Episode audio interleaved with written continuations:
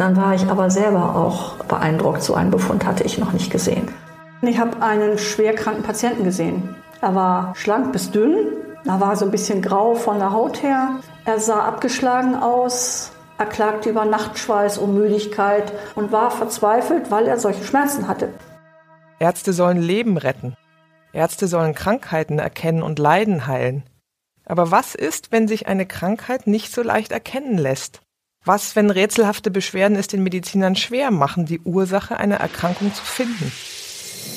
Dann kann man nur hoffen, dass man einen Arzt an seiner Seite hat, der dranbleibt, der nicht nachlässt, bis er sie endlich gefunden hat.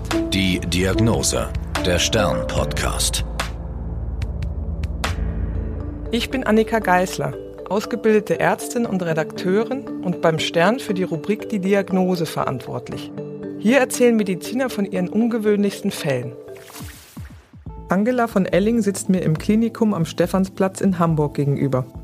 Rötliche Locken, dezente Brille, dunkelgrüne Bluse. Sie ist Internistin, Rheumatologin und Nierenspezialistin und ganz schön tough. Jahrelang ist sie Rettungswagen gefahren und hat auf der Intensivstation gearbeitet. Ich spreche mit ihr über einen Patienten, den sie vor einigen Jahren in einer anderen Hamburger Klinik behandelt hat. Der Mann, 50 Jahre alt, ist Kellner und starker Raucher. An dem Tag kommt er in die Notaufnahme und klagt über Schmerzen in der Brust. Das war ein Patient, der schon einmal zuvor in der Notaufnahme erschienen war mit Brustschmerzen und man hatte nichts Relevantes gefunden. Er kam ein zweites Mal. Leitsymptom war wieder Brustschmerzen, aber auch Muskelschmerzen und er wirkte krank. Er war primär von den kardiologischen Kollegen gesehen worden und weil er alle Risikofaktoren hatte für eine koronare Herzerkrankung mit drohendem Herzinfarkt, aber schwerer Raucher, hat man ihn zunächst einmal kardiologisch untersucht. Und wenn jemand das zweite Mal mit demselben Symptom in die Notaufnahme kommt und man hat den dringenden Verdacht, dass da möglicherweise ein drohender Herzinfarkt das Problem ist, dann wird er eben genau untersucht, ohne dass man einen Herzinfarkt oder eine schwere Problematik nachweisen konnte, die man hätte irgendwie versorgen müssen. Und man sah dann, dass er erstens krank war, zweitens, dass man das Problem noch nicht mit dem Herzkatheter geklärt hatte und drittens, dass dann in dem dann eintreffenden Labor sehr hohe Entzündungszeichen zu sehen waren. Und das restliche Labor ergab nicht sofort Aufschluss, woher diese Entzündungszeichen wohl kommen würden. Und da der Fall so uneindeutig war, hat man sich überlegt, das wäre doch was für die Rheumatologen. Rheumatologen? Bei Schmerzen in der Brust? Naja, die Rheumatologen sind ja nicht nur einfach Spezialisten für einen gewissen Bereich der inneren Medizin, sondern sie sind auch, wenn man so will, die Spezialisten für besondere Konstellationen, für seltene Erkrankungen und für alles das, was eben so die, die klassischen anderen Fachgebiete übergreifend berührt. Die Rheumatologen sind immer die, die dann sich hinsetzen und alles zusammendenken. Und wir denken ja nun nicht nur an Erkrankungen der Gelenke, sondern wir haben eine ganze Reihe von Systemerkrankungen, die alle möglichen Organsysteme mit einbeziehen. Und daher denkt man dann an die Rheumatologen. Wir sind, wenn man so will, der Dr. House der innere Medizin. Ja, irgendwie diese Position bekommen wir eigentlich immer. Die anderen Fachgebiete sind immer froh, wenn sie sich an ihrem Rand bewegen, dass da einer kommt und das mit anderen Fachgebieten zusammenbringt. Und das ist so diese Dr. House-Geschichte, nur dass wir nicht mit so einem Stock rumlaufen. Wenn Sie sich an den Patienten, diesen ganz spezifischen Patienten zurückerinnern, mhm. was hatten Sie für einen ersten Eindruck, als Sie ihn kennenlernten? Naja, wir Rheumatologen stellen ja unsere Diagnosen zu 90 Prozent mit der Anamnese und der klinischen Untersuchung. Das heißt, wir gucken uns den Patienten an und wir stellen die richtigen Fragen. Und die restlichen 10 Prozent sind die knifflige Arbeit. Das heißt, wen habe ich gesehen? Ich habe einen schwerkranken Patienten gesehen. Er war schlank bis dünn. Er war so ein bisschen grau von der Haut her, wie schwere Raucher so sind. Er war halt ein schwerer Raucher. Er war, er hatte überall Schmerzen. Er sah abgeschlagen aus und so alle Bewegungen waren mühsam und schmerzhaft und er wollte eigentlich am liebsten so ein bisschen liegen und war verzweifelt, weil er solche Schmerzen hatte. Er sah so aus wie jemand, der auch gut eine Krebserkrankung haben könnte. Also beginnt Angela von Elling Fragen zu stellen. Hat er Fieber? Ja. Nachtschweiß? Ja. Er wechselt zweimal in der Nacht im Pyjama. Neben den Brustschmerzen hat er Bauchschmerzen, die ständig da sind, Kopfschmerzen, Muskelschmerzen. Was kann der Grund sein für diese Beschwerden? Er hat keine Anzeichen für eine schwere Lungenerkrankung, sagen die Kollegen aus der Notaufnahme. Und das Herz? Das haben die Kardiologen ja schon untersucht.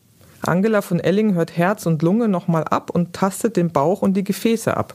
Unauffällig. Im Kopf geht sie jetzt ihre Checkliste durch. Wenn ich jetzt nicht das Richtige tue, was passiert mit diesem Patienten? Also muss man sich überlegen, was ist das Leitsymptom? Was ist mein Zielorgan? Was ist die, das wahrscheinlichste Organ, das krank ist? Und um das kümmere ich mich zuerst. Oder wenn man das nicht weiß, kümmert man sich erstmal um die Organe, die sozusagen am ehesten zu lebensbedrohlichen Komplikationen führen können. Und so geht man dann vor.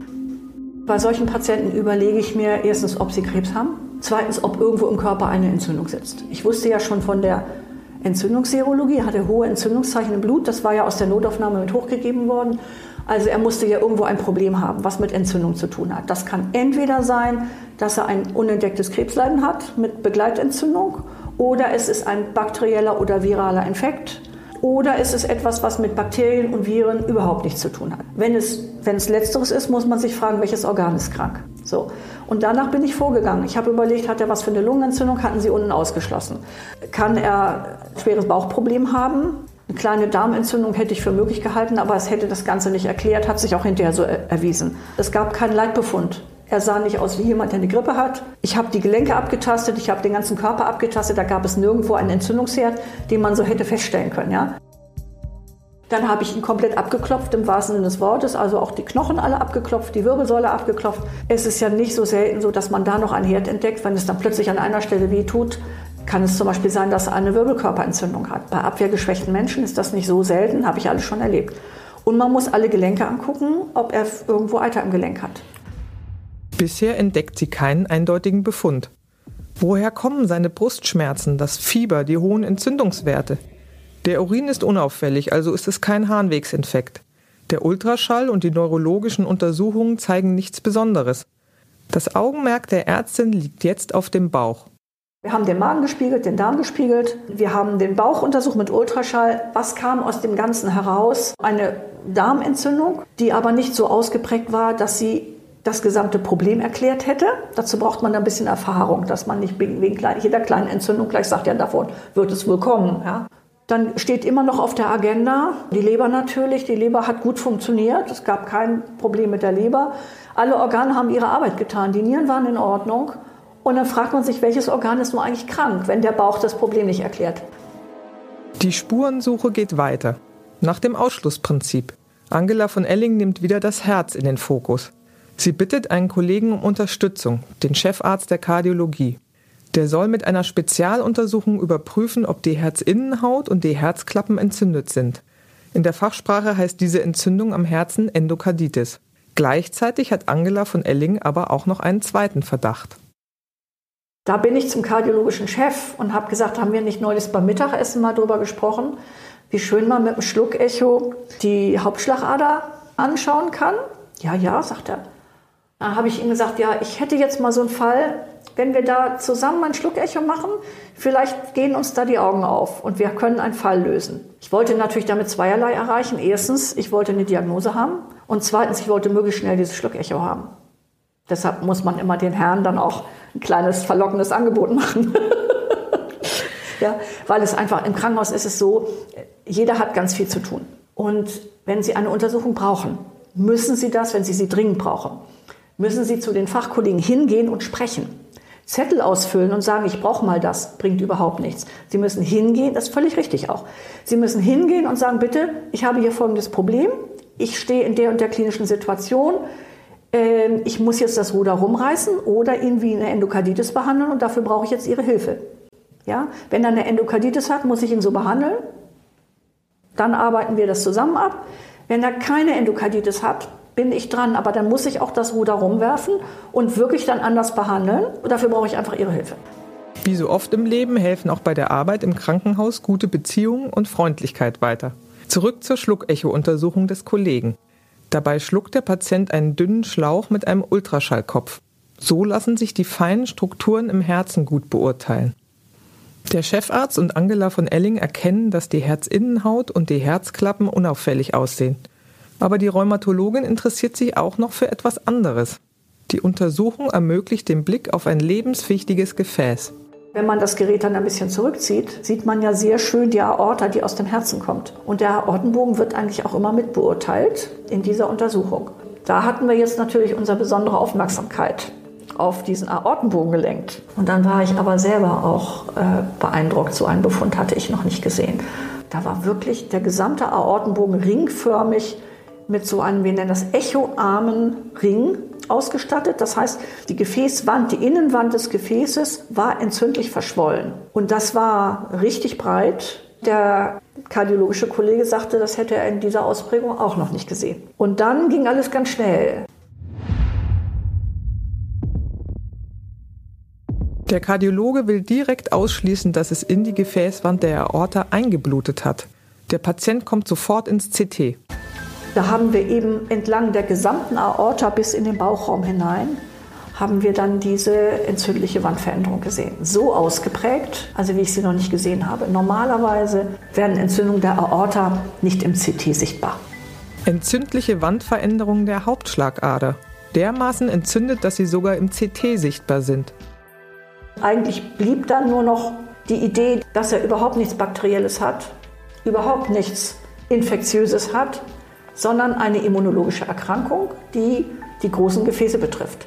Und wenn dann diese hohe Entzündungskonstellation da ist, dann muss man eben an die großen Gefäße denken, die eben einer klinischen Untersuchung nicht ohne weiteres zugänglich sind. Und das ist der Punkt.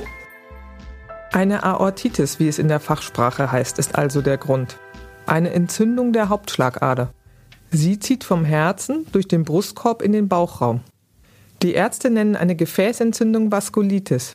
In diesem Fall ist sie immunologisch begründet, das heißt durch ein überschießendes Immunsystem. Der Grund dafür ist unklar. Es gibt noch andere Formen solcher Entzündungen von großen Gefäßen. Neben der Aorta können auch Arterien am Kopf oder an den Armen betroffen sein. Solche Gefäßentzündungen gehören zu den schwerwiegenden Krankheiten. Die Gefäßentzündungen sind neben schwer verlaufendem Gelenkräumer sozusagen der Ernstfall der Rheumatologie. Und ich bin eigentlich viele, viele Jahre sehr akut medizinisch orientiert gewesen. Also ich bin viel Notarztwagen gefahren, habe viel Intensivstation gemacht, kranke Nieren, kranke Herzen, kranke Leber, kranke Gefäße, kranker Mensch. Das war jahrelang das Feld, in dem ich gewohnt war, mich zu bewegen und auch zu denken. Also wenn man für diese Akutmedizin ein, ein gewisses Febel hat, ist man da richtig. Und Rheuma ist eben nicht die Gebrechlichkeit von älteren Menschen, sondern, sondern die Erkrankungen, die, die wir Rheumatologen behandeln, sind ja zu einem guten Teil Systemerkrankungen, die richtig gefährlich sind und die auch lebensgefährlich sind. Bei diesem Patienten führt die verdickte, entzündete Wand der Aorta zu den Brustschmerzen und auch zu den Darmbeschwerden. Denn auch andere Arterien, die von der Aorta abzweigen, werden mit zu wenig Blut versorgt, eben bis in den Darm hinein. Und wie sind Sie dann weiter vorgegangen? Der nächste Schritt ist dann, dass man sich ein Herz fasst und das Ruder herumwirft und ein neues Kapitel aufschlägt und sich entsprechend verhält. Das bedeutet, wenn jemand eine nicht bakterielle Entzündung hat der großen Gefäße, dann schreit er sozusagen nach Cortison. Das ist das, was er dann braucht. Das ist das Mittel, was schnell als Feuerwehr zur Stelle ist und diese Entzündung eindämmt. Solche Gefäßentzündungen können den ganzen Organismus in Mitleidenschaft ziehen. Wie sehr beschreibt mir die Ärztin eindrucksvoll. Dieser Entzündungsprozess macht ja sehr viel im Körper. Da werden ja alle möglichen Alarmstoffe ausgeschüttet, die den Patienten auch schwer beeinträchtigen. Wir haben schon Patienten gehabt, die von der Brücke springen wollen. Ja, also es kann ungeahnte Auswirkungen haben. Es kann schwere Depressionen auslösen, Hinfälligkeitsgefühle, Gefühl von ja, Todesnähe. Und wenn man dann mit so einem einfachen Medikament wie Cortison erstmal helfen kann, ist das schon wunderbar. Und wie ging es dann mit dem Patienten weiter, als Angela von Elling die Diagnose gestellt hat? Er hat sich natürlich gefreut, weil er bis zum letzten Moment Angst hatte, dass er doch Krebs hat. Das heißt, was haben Sie dann ganz konkret gemacht? Wir haben eine Infusion gerichtet. Also ich nehme dann hochdosiertes äh, Prednisolon. Da, haben wir, da wird dann nicht gekleckert. Da wird dann gleich richtig gegeben, damit man auch einen Effekt sieht nach dem massiven Befund musste man ja auch um diesen Patienten Angst haben. Ich meine, es war auch schon klar, weshalb er diese Brustschmerzen hatte. Wenn Sie so eine massive Entzündung der Aorta haben, können Sie sich die Beschwerden mühelos erklären. Und so eine Aorta ist ja auch empfindlich. Ja, dieses Gewebe ist ja entzündlich verändert, weich, empfindlich, verwundbar. Ich bin dann am späten Nachmittag nach Ende des Arbeitstages dann nochmal vorbeigegangen bei ihm und da sagt er, es geht ihm sehr viel besser Und er hat sich neben das Bett gestellt und sagte, Sie sind mein Engel, Sie haben mein Leben gerettet. So etwas kam da. Da habe ich gedacht, mein Gott, in welchem Film bin ich jetzt? Aber es war wirklich so berührend, wie ich das selten erlebt habe. Bis heute hat Angela von Elling jedes Detail dieser Krankengeschichte im Kopf. Es war ein besonders schwerer Fall, ein besonders eindrücklicher Fall eines Menschen, der ja schon sehr lange sich mit Symptomen gequält hat. Und bis zur Diagnose war sicherlich eine Menge Zeit ins Land gegangen. Wahrscheinlich war er auch kein Arztgänger. Ich denke mal, er ist erst zum Arzt gegangen, als es alles ganz schlimm war. Und dadurch war dieser Verlauf einfach so lang schon gewesen und dann hatte man diese eindrücklichen Befunde. Ich habe auch nie wieder so etwas gesehen, so etwas ausgeprägtes, ja. Ein dramatischer Fall mit einem guten Ende.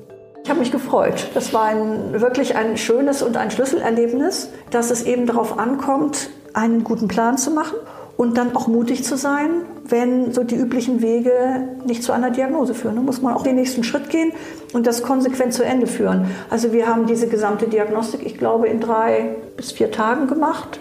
Das ist ziemlich schnell von sozusagen Problemanalyse bis Therapie. Nach wenigen Tagen wird der Mann aus dem Krankenhaus entlassen. Manchmal müssen Ärzte zu Detektiven werden. Oft gehört das akribische Abarbeiten einer Checkliste dazu. Ebenso wichtig ist die enge Zusammenarbeit mit guten Kollegen. Das war die Diagnose. Ich bin Annika Geißler. Bis zum nächsten Mal. Die Diagnose, der Stern-Podcast. Alle zwei Wochen neu auf AudioNow und stern.de.